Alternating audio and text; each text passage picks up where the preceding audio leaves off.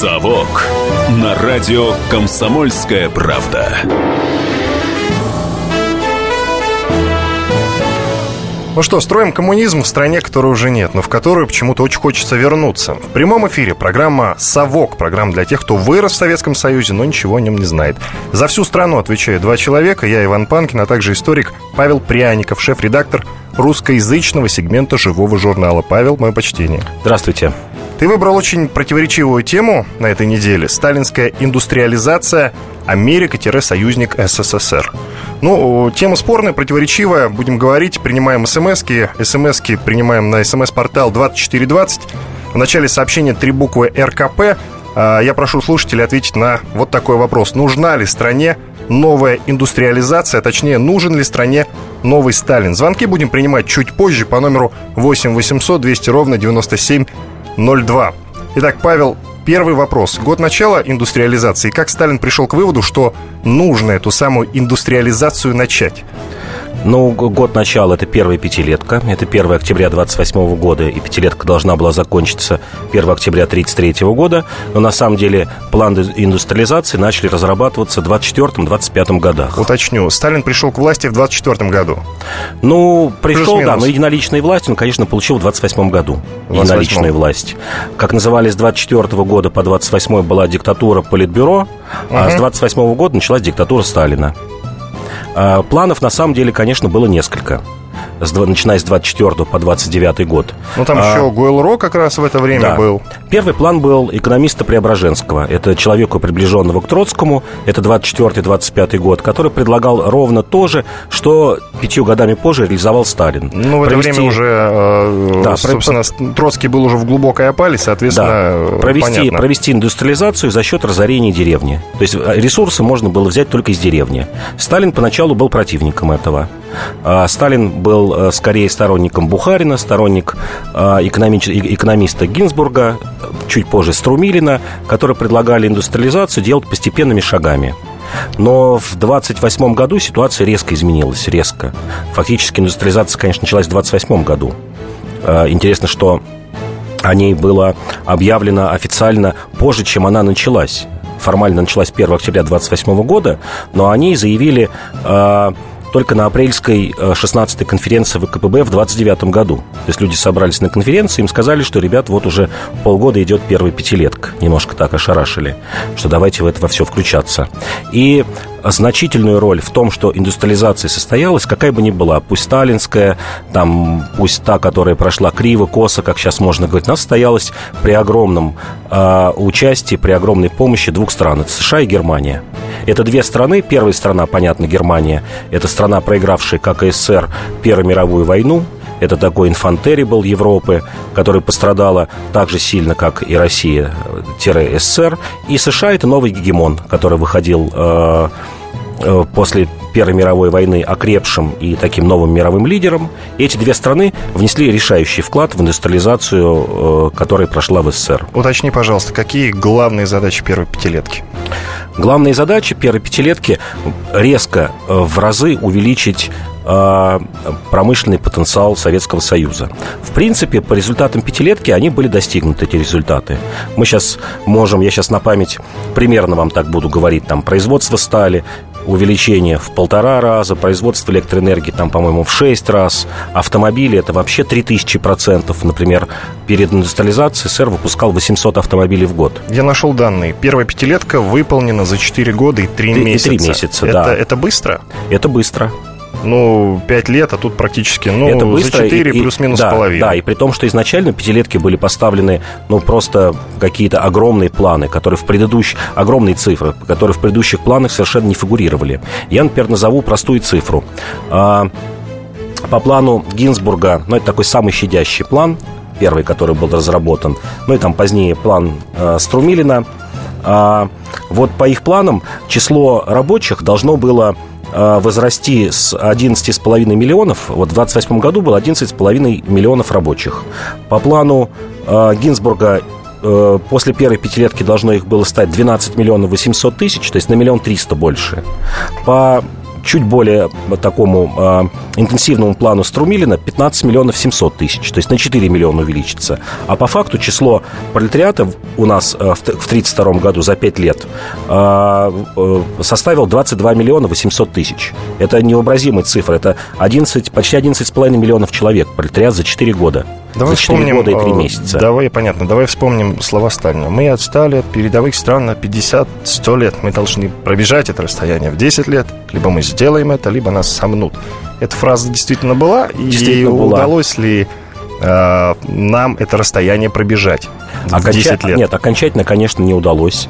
Россия, э, ну, СССР, мы сейчас же привычким Россия. СССР, конечно же, даже к середине 30-х годов э, еще не стал ведущей мировой державой. Пожалуй, только ну, победа в Великой Отечественной войне, которая тоже состоялась благодаря союзникам в той или иной мере. Вот только тогда СССР, можно сказать, стал э, сверхдержавой. Ну, Но потенциал этот был заложен, конечно же, э, в первой пятилетке.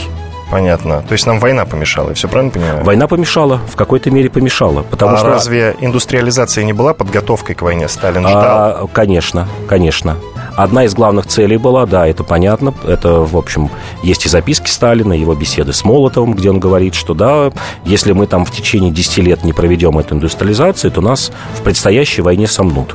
Другое дело, что, конечно, противники были э, потенциально другие, которые по факту оказались, в общем, союзниками в 1941 году. Противниками э, в конце 20-х годов считались Англия и Франция, которые, кстати говоря, ну, почти никакого участия э, не приняли в индустриализации. Фактически это у них была ситуация такого бойкота. Что И не- они в войне не приняли, Да. в общем-то, участие да, я вот толкового. вам просто приведу цифры, да, А, кто принимал участие в, в индустриализации. А, Всего было заключено 170 договоров с иностранными фирмами, из них 73 с немцами, 59 с США, 11 с французами, 9 со шведами и 18 с остальными странами. То есть на э, США и Германию пришлось 80% э, иностранной помощи в индустриализации, 20% только на другие страны. Павел, ну, видишь, время пролетело очень быстро. Первая часть программы подходит к концу. Осталось буквально секунд, может быть, 40. Я скажу о том, что дальше по ходу часа в нашей программе обязательно поучаствует историк Николай Сванидзе и депутат Госдумы от партии КПРФ Валерий Рашкин. Ну и, разумеется, слушатели, я надеюсь, будут активно участвовать в нашем разговоре. 8 800 200 ровно 9702. Звоните обязательно или пишите смс 2420. В начале сообщения три буквы РКП. А вопрос, нужна ли стране новая индустриализация? Точнее, нужен ли стране новый Сталин? Иван Панкин и Павел Пряников в студии «Комсомольской правды». Меня зовут Александр Яковлев. Меня зовут Евгений Арсюхин. У нас есть к вам убедительная просьба. Ни в коем случае не включайте радио «Комсомольская правда». В понедельник в 6 вечера Но если вы все-таки решитесь... это сделать, то вы услышите.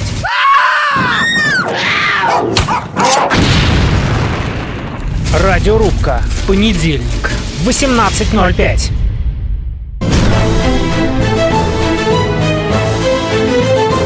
«Совок» на радио «Комсомольская правда».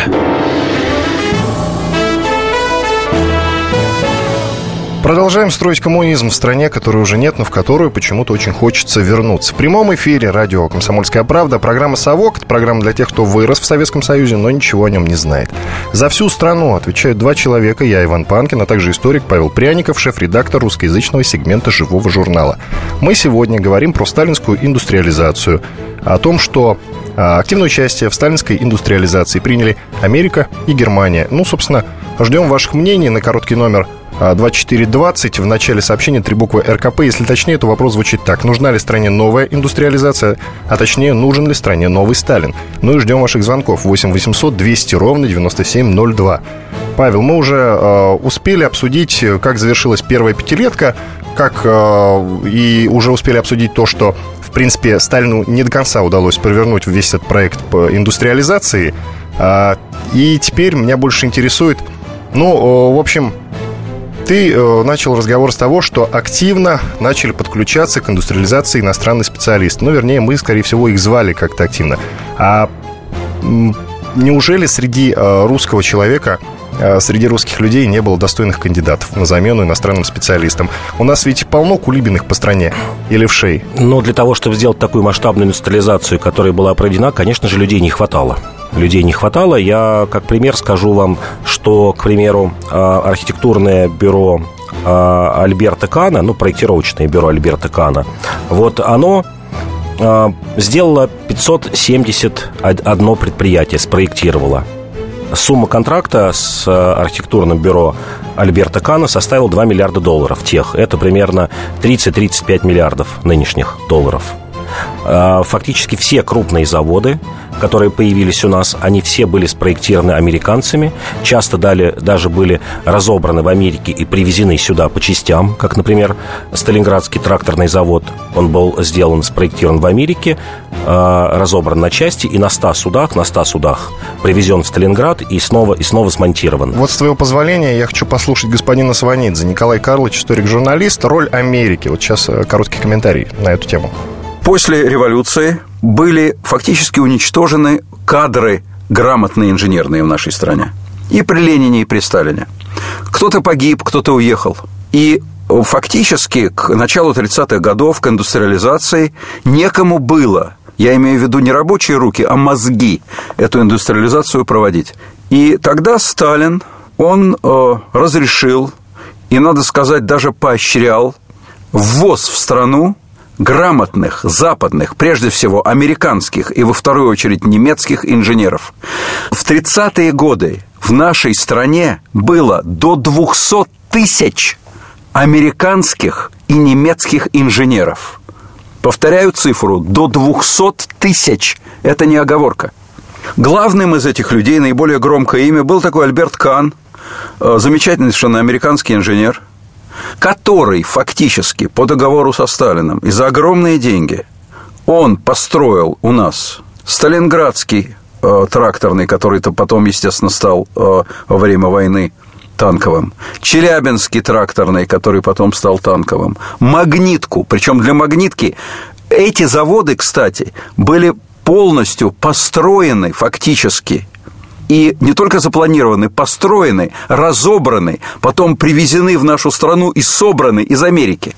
В том, что касается магнитки, были полностью спроектированы, собраны уже в России э, доменные печи. Это был Днепрогэс, это был АвтоВАЗ, это все построено Каном, это американская роль в нашей индустрии. Поэтому, если говорить о сталинской индустриализации и ее результатах, повторяю, Жертвы – это русские крестьяне и русские заключенные. Головы – это американские и немецкие инженеры.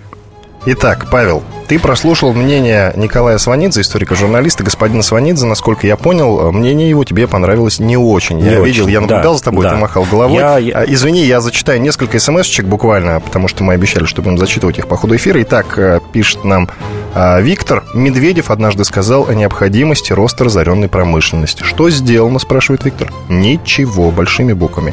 Так, еще кто-то пишет, нужен Сталин, только два слова. И еще один человек пишет, добрый вечер. Англия не участвовала в войне как будто, но разве она эту войну выпистывала? С уважением, город Тверь. Я сначала э, к, к данным уважаемого Николая Карловича Сванидзе. 200 тысяч, я, я видел эту цифру часто, она кочует из одного произведения в другое, в Википедии, что про 200 тысяч иностранных специалистов. Конечно же, такого числа не было. Их было около 20 тысяч. Видимо, кто-то нолик перерисовал. Данные все хорошо известны, здесь не надо ничего сочинять. Вот есть, например, данные по наркомату тяжелой промышленности. Вот в наркомате тяжелой промышленности в 1931 году было 6600 иностранных специалистов. Да, даже 20 тысяч – это большая цифра, но, конечно, не 200 тысяч. И надо понимать, что 20 тысяч – это квалифицированные кадры. Еще, по разным данным, около 10 тысяч человек приехали, что называется, самотеком сами по себе. Это в основном э, коммунисты, социал-демократы из европейских стран, которые видели э, э, в СССР такой вот эталон того государства, где они хотели бы жить и помогать им. Вот, вот 30 тысяч – это примерно та цифра. А, но также не согласен я с тем, что Ленин, Сталин виноваты в том, что у нас не было инженеров, как он говорит. Нет, э, к 17 году Россия была слабо развитой страной в, в плане промышленности. Если мы посмотрим даже Первую мировую войну, авиационной промышленности не было, автомобильной промышленности не было. Если это были, то какие-то прототипы штучные. Если, например, э, танковой промышленности не было. В конце Первой мировой войны англичане могли десятки тысяч танков делать. У нас вот только в трофей э, мы как бы захватывали. А химической промышленности не было. Если мы вспомним, например, химическое оружие, которое применяли, применяли немцы, у, у России не было в Первой мировой войне. Нет, конечно же. Даже если бы эти люди не, не уехали, скажем так, все равно мы такую ускоренную индустриализацию с теми кадрами, которые у нас были, не провели бы. Мы бы смогли провести ту индустриализацию, которая, как я еще раз повторю, в середине 20-х годов планировалась Преображенским, Бухариным, Струмилиным, Гинзбургом. Это такая постепенная, рассчитанная на 20-30 на 30 лет. Рыков, например, вообще предлагал э, делать не пятилетки, а двухлетки. И в первую очередь э, средства направить в сельское хозяйство. Вот его идея такая была, давайте сначала поднимем сельское хозяйство, оно нам будет давать много зерна на экспорт, мы получим за, за эти деньги, э, получим валюту и будем потихонечку, что называется, вот строить эту промышленность без этого рывка. А, Иностранных специалистов, еще раз повторяю, было, конечно же, по меркам России много, но это не 200 тысяч. Да, их роль была огромная. Действительно, большинство предприятий были спроектированы. А, и, и, а самое главное, то, о чем часто забывают, а, эти иностранные кадры а, смогли выпистывать дать образование сотням тысяч советских кадров. Но вот есть данные, что это такие данные, причем что называется, статистически, около 300 тысяч специалистов обучили иностранцы. Вот это вот действительно очень важно. То, что эту школу прошли э, вчерашние крестьяне или там начинающие рабочие. Мы еще должны не забывать, что с 25 года э, были организованы командировки советских рабочих и инженеров э, на тот же завод Форда. Форд каждый год принимал 50 инженеров. В 25 году договор был. С 29 года он начал принимать 230 инженеров каждый год. Это только Форд а этих фирм были, были десятки. То есть несколько тысяч человек, э, наших специалистов, получили образование, производственное образование э, в, э, в западных странах. Но они заложили вот эту основу профессионально-технических училищ, которые потом смогли самостоятельно вторую, третью пятилетку проводить уже с минимальным участием иностранных специалистов. Павел, я так понимаю, что ты имеешь в виду, что за счет индустриализации родились такие новые отрасли промышленности, как авиационное, тракторостроение, тракторостроение, да? Да, да, химическая промышленность. Да, что говорить, там, ну, даже, даже металлургия, даже сложная металлургия появилась. Ну вот за счет чего все это появилось? Есть два мнения. Народ заставляли вкалывать на благо страны. У людей не было выбора. И второе мнение, за счет умелой пропаганды. Народ с энтузиазмом убивался на заводах и стройках, и поэтому индустриализация удалась? А за счет, за счет крестьянства. За счет крестьянства это простой ответ. То есть оно был, же был... было выморано буквально в, в середине 20-х годов нет, за счет раскулачивания нет, и коллективизации. Нет, нет, конечно же нет. нет. Наоборот, расцвет, расцвет э, российского крестьянства – это период НЭПа а, все экономисты говорят, что так хорошо крестьяне, как в середине 20-х годов не жили никогда. Это 25-й, 26-й, 27-й годы. А Сталина был единственный резерв, откуда он мог взять и валюту, и людские резервы, а, либо бесплатно, либо полубесплатно, это только русское крестьянство. Я предлагаю в следующей части программы поговорить отдельно о так называемых злодеяниях Сталина, ну, то есть о, о каких-то злодеяниях, которые были, или о тех злодеяниях, которых не было на самом деле. У нас буквально секунд 40 осталось до конца этой части нашей программы. И напомню я, что дозвониться до нас вы можете по номеру 8 800 200 ровно 9702 а, или написать нам на короткий номер на смс-портал 2420 номер. И в начале сообщения три буквы РКП. А, вопрос, нужна ли стране новая индустриализация, а точнее, нужен ли стране новый Сталин. Меня зовут Иван Панкин. В студии также, кроме меня, историк Павел Пряников, шеф-редактор русскоязычного сегмента «Живого журнала». В следующей части нашей программы снова поучаствует Николай Сванидзе и Валерий Рашкин. Оставайтесь с нами. Все проблемы ему по колено. И по пояс любые критики. По плечу разговоры с теми, кто по локоть увяз в политике. Политика в России – это не только скучные речи и предсказуемые выборы. Политика в России – это еще и яркое шоу. Это и схватка не только идеологии платформ, но и характеров и личностей. И потому программа о политике должна быть бескомпромиссной и жесткой, потому что веду ее я, Александр Гришин, политический обозреватель «Комсомольской правды». Политическое шоу «Руки по локоть» с Александром Грижиным. Слушайте каждый вторник в 16.05 по московскому времени. «Совок» на радио «Комсомольская правда».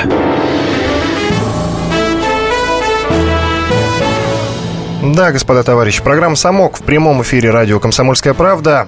Я, Иван Панкин, а также историк Павел Пряников, шеф-редактор русскоязычного сегмента «Живого журнала». Мы отдуваемся за сталинскую индустриализацию и говорим о том, что Америка и Германия были союзниками СССР в этот период. А, Павел уже много интересного рассказал, и сейчас у меня вопрос простой. Ну, неужто не было среди отечественных специалистов достойных кандидатур? Такого количества не было. Такого количества, чтобы провести такую массовую индустриализацию, конечно, не было. Слушай, а давай тогда подробнее о злодеяниях Сталина поговорим. Я сейчас единственное, вот э, кратко напомню. А, к концу 20-х годов высшее образование в СССР имело 0,7%. Меньше 1% населения. А, имело. Итак, я понял. А, за счет чего удалась индустриализация Сталина? Говорят, что невероятными человеческими потерями, потому что народ заставляли работать в четыре смены, и буквально люди гибли на заводах. Это так? Ну, конечно, на заводах не гибли, гибли, может быть, там производственные травмы какие-то были, mm но за счет разорения деревни за счет коллективизации, за счет того, что а, народ был насильно из деревень согнан на предприятия. Если люди в каких-то моменты там, сами не хотели ехать, то было введено такое а, поражение в правах, как спецпереселенец, когда тебе ничего не оставалось. Тебя в тюрьму не сажали, но говорили, вот поедешь, например, на Индигирку за северный, за северный поле строить порт который э, отправлял на экспорт пиломатериала, или на магнитку, или сталинский тракторный завод. А это, это как, как правило, это были кулаки. Кулаки. Вот тебе альтернатива. Либо ты едешь работать на завод, либо мы тебя сгружаем в тайгу, в Нарымский край, например.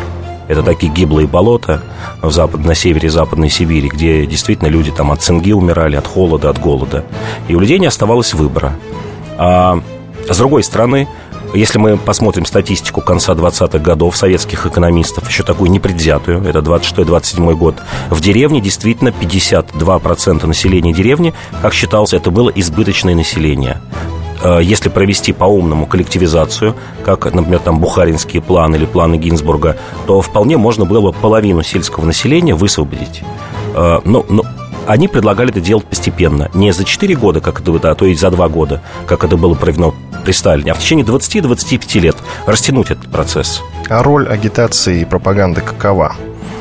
Роль вот агитации... Смотри, ты помнишь, году, по-моему, в 25-м родилась песня «Мы рождены, чтобы сказку сделать былью». Ну, то есть агитация и пропаганда агитация была. пропаганда была, конечно. Причем, я так понимаю, активная. А, хотя многие эксперты считают, что эйфория первых, первых лет пятилетки привела к штурмовщине и нереальному увеличению планов. А мало того, что планы, планы, в принципе, конечно, были выполнены. Где-то что-то почищено, но в целом, конечно, планы были выполнены. Скорее, это при, привело к другому. В середине 30-х годов, когда все эти заводы были выстроены, начали выпускать продукцию, мы получили вал бракованной продукции. Вал Например, За счет чего? Почему? А, потому что не хватало образования, та самая штурмовщина, о которой, о которой мы говорим. Когда не были подогнаны, например, а, диагностические приборы, которые могли фиксировать брак. Когда у человека просто не хватало квалификации, текучка кадров огромная. И, например, на Горьковском автозаводе в середине 30-х годов доходило до того, что 60% автомобилей грузовых газов, они были бракованы. Они э, выходили с конвейера, а их выгоняли там в такой отстойник, и там еще в течение месяца-двух доводили эти грузовики до, до кондиции. А ведь говорили, советская, значит, отличная, значит, сделано на совесть. А, хуже того, в конце 30-х годов, 38-39 год, 40-й э, год, с 38 по 40 наркомат боеприпасов была одна из проверок, которая показала, что треть снарядов, треть, вот вы вдумайтесь, они имели брак. У них либо капсули были э, бракованные, либо была плохая сталь, либо плохой порох, там, тем не менее, либо они вообще не подходили, например, по диаметру к пушкам. там имели зазор, например, лишние 2-3 миллиметра. Представляете, что это такое? Как же мы войну выиграли? Вот войну так выиграли срочно, пришлось. И финская война показала, что 39-40 год, что советская армия не готова, что не смогла разбить э, трехмиллионную Финляндию, 170-миллионная страна. В общем, ну, фактически, ну, почти ничьей завершилась эта война. Вот пришлось наверстывать за там год-полтора до войны опять штурмовщина. А если сравнивать э, вот эти начальные проекты 20-х, начала 30-х годов, Гойл-Рок, коллективизация, индустриализация, их можно считать успешными вообще, в принципе? А, можно, если, если ну, смотреть... так точно. Да, если смотреть с точки зрения государства, страны, вот исключить людей, что люди от этого получили, конкретный маленький человек, то с точки зрения государства, конечно, да, мы совершили рывок, мы получили промышленность, которая позволила нам выстоять э, во Второй мировой войне. Но если брать маленького человека, обычного там крестьянина, рабочего, интеллигента, то, конечно, это падение уровня жизни в 2-3 раза. Это репрессии, это смерть, это голод – то есть для обычного маленького человека для большинства этих маленьких людей, конечно, все, что произошло, это было большой трагедией. Я тебе предлагаю послушать э, комментарий, снова послушать комментарий Николая Сванидзе, историка, о жертвах индустриализации. Она была проведена по мировым меркам стремительно, в несколько лет. Она была э, успешной в том, что касается сухого результата, то есть много было чего сделано. Действительно, страна была поставлена на городские индустриальные рельсы. К началу войны, к нападению Гитлера уже выпускалось значительно больше машин, в том числе и военных машин всякого рода, чем это было в начале 30-х годов или тем более в конце 20-х. Страна стала индустриальной, но Два фактора. Первый. За счет чего? Какими жертвами? Жертвами страшными. Страна была изнасилована. Было изнасиловано русское крестьянство. Была проведена коллективизация, и средства от коллективизации пошли на индустриализацию, то есть, иначе говоря, средства от разграбления русской деревни, которая до сих пор не встала на ноги до сих пор. У нас сельское хозяйство не оправилось от коллективизации. Мужик, русский крестьянин, был положен в жертву индустриализации. По нему, живому, по его голове, по его телу проехалась железная сталинская машина. А русский мужик – это была основа вообще нашей страны. Второе. Лагерь. Что такое стройка коммунизма? Любая. Она начиналась с того, что на территории будущей стройки воздвигалась лагерная зона. Строили заключенные. Дешево, очень и сердито во всех смыслах этого слова. Фактически это был рабский труд. Я уже не говорю о, о том, что сколько было разграблено культурных наших богатств, ценностей, как был разграблен Эрмитаж. Если сейчас пройтись по Эрмитажу, а мне приходилось это делать, когда я снимал исторические хроники, с книжкой, путеводителем начала 20 века, там двух третей нет. Распродано за гроши. Это тоже пошло на танки. Ну, Павел, мнение, собственно, твое сейчас совпадает с мнением господина Сванидзе, насколько но, я понимаю. Но оно, конечно, не такое резкое. Например, я полностью не но он согласен. экспрессивен, как да, всегда. Я, я совершенно не согласен с тем, что при каждом заводе был лагерь. Нет, конечно, есть статистика на этот счет. Начало 30-х годов общее население, лагерное население, так если можно сказать, общее число заключенных, опять же, надо понимать, что многие сидели в тюрьмах, а не в лагерях, просто стационарная тюрьма, а, оно было 200-300 тысяч человек – я напомню, что в сталинской индустриализации у нас выросло число пролетариата до 30 э, э, миллионов человек. То есть это составляло, ну, даже если 300 тысяч, это 1%. Но нет, конечно. Э, и конец 30-х годов еще была совершенно гуманная тюремная система, которая и не снилась, кстати говоря, многим странам того мира. Вот в этой системе, эта система тюремная до 1937 года, она была вообще самая гуманная в России – это постоянные амнистии каждый год. Если мы вспомним, например, Беломоро-Балтийский канал, то большинство людей, там подавляющее большинство, 90%, они отсидели от одной трети до половины срока, максимум две трети. Они получили большие льготы, э, вручался знак памятный. А, там вполне было питание, например, на Беломоро-Балтийском канале 3,5-4 э, тысячи калорий в день.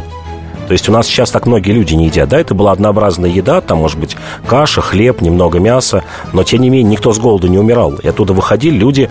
Я только сейчас читаю книжку, автобиографию Астафьева, нашего великого писателя Виктора Астафьева. Uh-huh. Вот она описывает своего отца, который вернулся с Беломора-Балтийского канала с этим значком «Ударник труда», и он там получал льготы огромные, 34-35 год у себя в деревне. Там все, все девчонки хотели э, выйти замуж за такого ударника.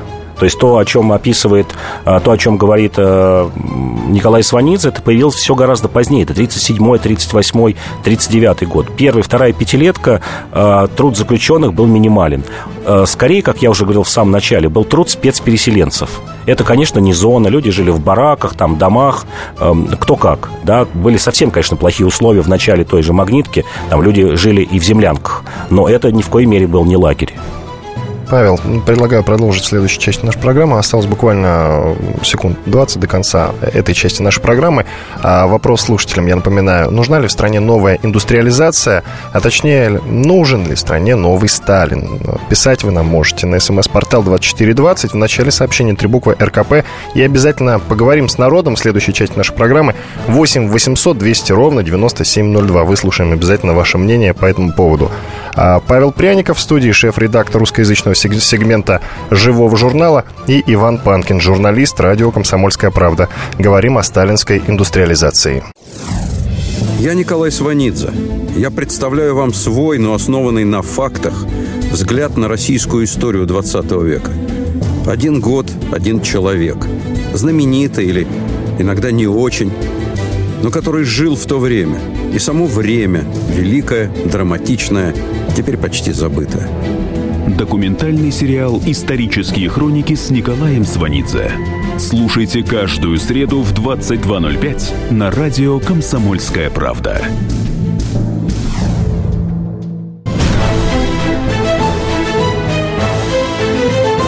«Совок» на радио «Комсомольская правда».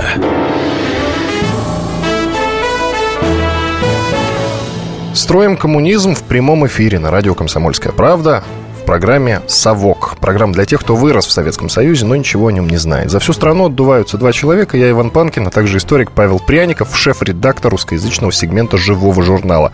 С Павлом мы говорим на очень острую тему. Сталинская индустриализация, Америка, союзник СССР. А, Павел, обсудили много всего. А, коротко и ясно. Индустриализация удалась? Удалась. Индустриализация удалась, да. Нам удалось создать все отрасли промышленности, которые должны быть у развитого государства. Ну, тогда смс-чку зачитаю, а может быть и не одну, потому что снова нам пишут, что, что нужен э, Сталин. Я спрашивал э, у слушателей еще в самом начале нашей программы, э, нужна ли стране новая индустриализация, а точнее, нужен ли стране новый Сталин. Пишите, пожалуйста, продолжайте писать на смс-портал 2420. В начале сообщения три буквы РКП. И совсем скоро мы начнем говорить э, со слушателями а, по этому поводу. 8 800 200 ровно 9702. Этот номер прямого эфира. А, и, собственно, я сейчас хочу выслушать мнение господина Рашкина. А, Валерий Рашкин – это депутат Госдумы от партии КПРФ по поводу индустриализации. Вот что он говорит – все разработки, которые были хорошие разработки на Западе и на Востоке, вообще в мире, они принимались, разрабатывались. Где-то покупались чертежи, где-то, так сказать, договаривались, взаимный обмен был. Но это нормально. Экономика не может жить автономно. Поэтому все хорошее, все доброе, все новое, все, как сегодня говорят, ноу-хау использовали и любыми средствами привлекали на то, чтобы было внедрено в Советском Союзе. Это нормально, не в пример сегодняшнему дню и сегодняшним реалиям, когда мы стонем, что у нас нет своего реального сектора, и его продолжаем губить. Налоговым бременем, отсутствием инвестиций, отсутствием договоров на взаимное строительство, сокращением рабочих мест и закрытием предприятий. Надо не стонать, а работать, и это пример советской власти, Советского Союза на это нам показывает, как надо работать. Это было мнение Валерия Рашкина, депутат Госдумы от партии КПРФ. И, в общем, э, слушатели нам пишут, что нужен Сталин. Да, нужен Сталин. А, достаточно и нового Брежнева, кто-то пишет. КАМАЗ, пятилетние планы, всеобщая трудовая занятость. А также вот СМСК. Называйте правильно Джугашвили, и все сразу, сразу станет ясно. А также вот еще одна смс -ка. Да, и еще одна. Я выросла при социализме, назад не хочу. Лучше не доедать, но не жить в спорткорме. Это страшно, и Сталина не надо. Не к ночи будь помянуты коммуняки. Татьяна Железногорск. Вот что она пишет, в общем-то. А, и у нас на связи Михаил. Давайте пообщаемся с ним. А, здравствуйте. Добрый здравствуйте, здравствуйте.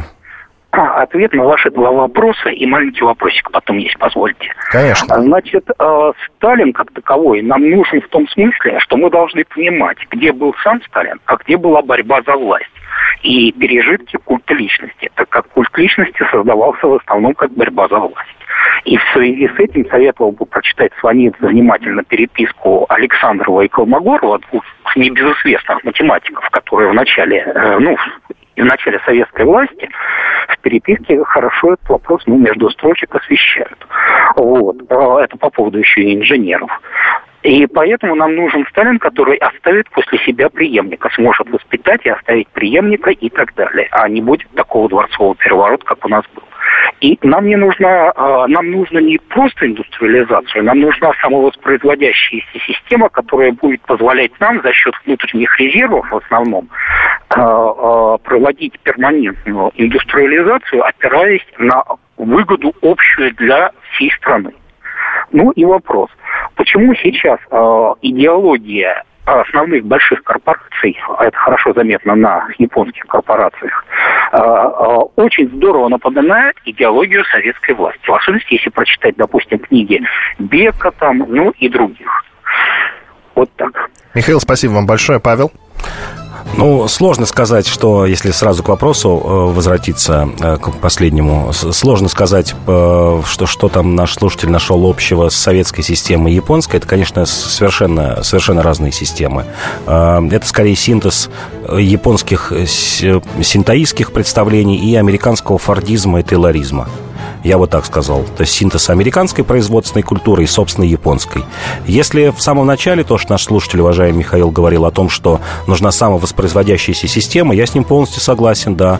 Такая система нужна без рывков, чтобы она не зависела от одного человека, от его воли, от того, чтобы а, был всеобщий энтузиазм, чтобы люди гибли на стройках, как у нас пели «Люди гибнут за металл», чтобы этого не было. Да, чтобы была нормальная система, такая же, как выработана уже десятилетиями на том же Западе. Павел, с нами на связи Сергей. Сергей. Здравствуйте. Здравствуйте. Я постараюсь коротко, потому что... Будьте любезны. Дело в том, что по поводу индустриализации, она может быть нужна в другой форме нужны грамотные, здравомыслящие люди и все. А по поводу Сталина, Сталин нам не нужен. Нам нужен монарх, патриот русский, русский монарх. Ну, к примеру, допустим, Иван Грозный. А вот все. А по поводу Беломорканала, я вот э, спорный вопрос. Я там часто бывал, и люди до сих пор там не купаются, до сих пор всплывают кости.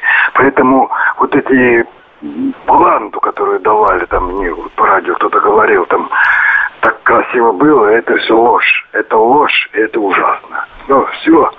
Спасибо вам, Сергей, большое. Ну, кости вряд ли могут всплывать, насколько да. я знаю. Да. А, может быть, находят э, тела, я так понимаю, да? Вот что имел Сергей.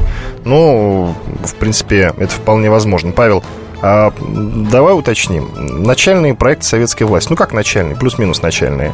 Советская власть-то ей отроду было всего 70 лет, да? Ну, начальными можно их считать. Гойл-рок, коллективизация и индустриализация. Их можно считать успешными. Ты сказал, что индустриализация можно, а Гойл-ро и коллективизацию? Ну, Гойл-ро это все же был такой начальный, начальный план э, восстановления промышленности. И он был супер успешный, насколько да. я знаю. Электрификация страны прошла на больше, чем на 5. Да. Потому что я знаю, что Ленин встречался а, с писателем Уэллсом, Гербертом, да, автором «Войны миров», а, и они встречались до Гойл-ро, и, собственно, э, Уэллс, выслушав Ленина, смеялся над ним и говорил, да ладно, это не то, что невозможно, это невероятно. И то, чем мы можем гордиться, советские электросети, это была, ну, лучшая система, это признавали во всем мире. Вот то, что было потом, называлось РАО-ЕС, пока ее не разрушили на части, а, эту систему ни одна страна не смогла воспроизвести, систему таких мощнейших перетоков, систему подстраховки, э, систему долговечности. Э, это вот то, чем можно действительно Советскому Союзу гордиться. Это электрификация. Если говорить коллективизация, если говорить с точки зрения а, опять же, государства, она была успешна. С точки зрения частного человека, крестьянина, она, конечно же, принесла, принесла много горя и много трагедии. Павел, у нас не так много времени остается, давай подведем итог. А, я тебя как журналиста спрашиваю, а, нам нужна новая индустриализация? Я бы сказал, что нужна новая постиндустриализация. Мы вступаем в новое что время. Это значит? А, мы вступаем в время знаний, время технологий. Да, если сейчас, например, э, есть уже система 3D-принтеров, это такого маленького индивидуального заводика, который вам напечатает и сделает Не почти все угодно. Уже. Ну, уже не маленького. Сам, сам принтер может завод напечатать. Да, ну, дом да, как да, минимум. да, да. То есть нужна скорее постиндустриализация. Мгм. Ну что ж, можно считать э, нашу программу сегодняшнюю успешной, как и сталинскую индустриализацию. Можно я так выражусь? Можно. Кстати, вот э, Сталин же ввел понятие «великий перелом». Ну, то есть, все правильно, жить стало лучше, жить стало веселее, правильно ведь? Ну, для кого-то, для кого-то, да. В общем, э, Для в тех, кто студии... остался в живых. В студии Иван Панкин, а также историк Павел Пряников, шеф-редактор русскоязычного сегмента «Живого журнала». Это программа «Совок». Обязательно слушайте нас по вторникам в 20.05. Мы будем каждую неделю возвращаться в страну, потому, в которую почему-то очень хочется вернуться. До свидания. Увидимся ровно через неделю. Услышимся, свидания. если быть точнее. Если всех экономистов выстроить в одну линию, они все равно будут показывать в разные стороны. Верное направление знает доктор экономических наук Михаил Делякин. Только он знает, кто такой Доу Джонс, где у него индекс, как его колебания влияют на мировую экономику и какое отношение он имеет к пиратам Карибского моря. Наш экономист расскажет об этом простым и понятным языком в программе «Час Делягина». Слушайте на радио «Комсомольская правда» по понедельникам в 17.05 по московскому времени.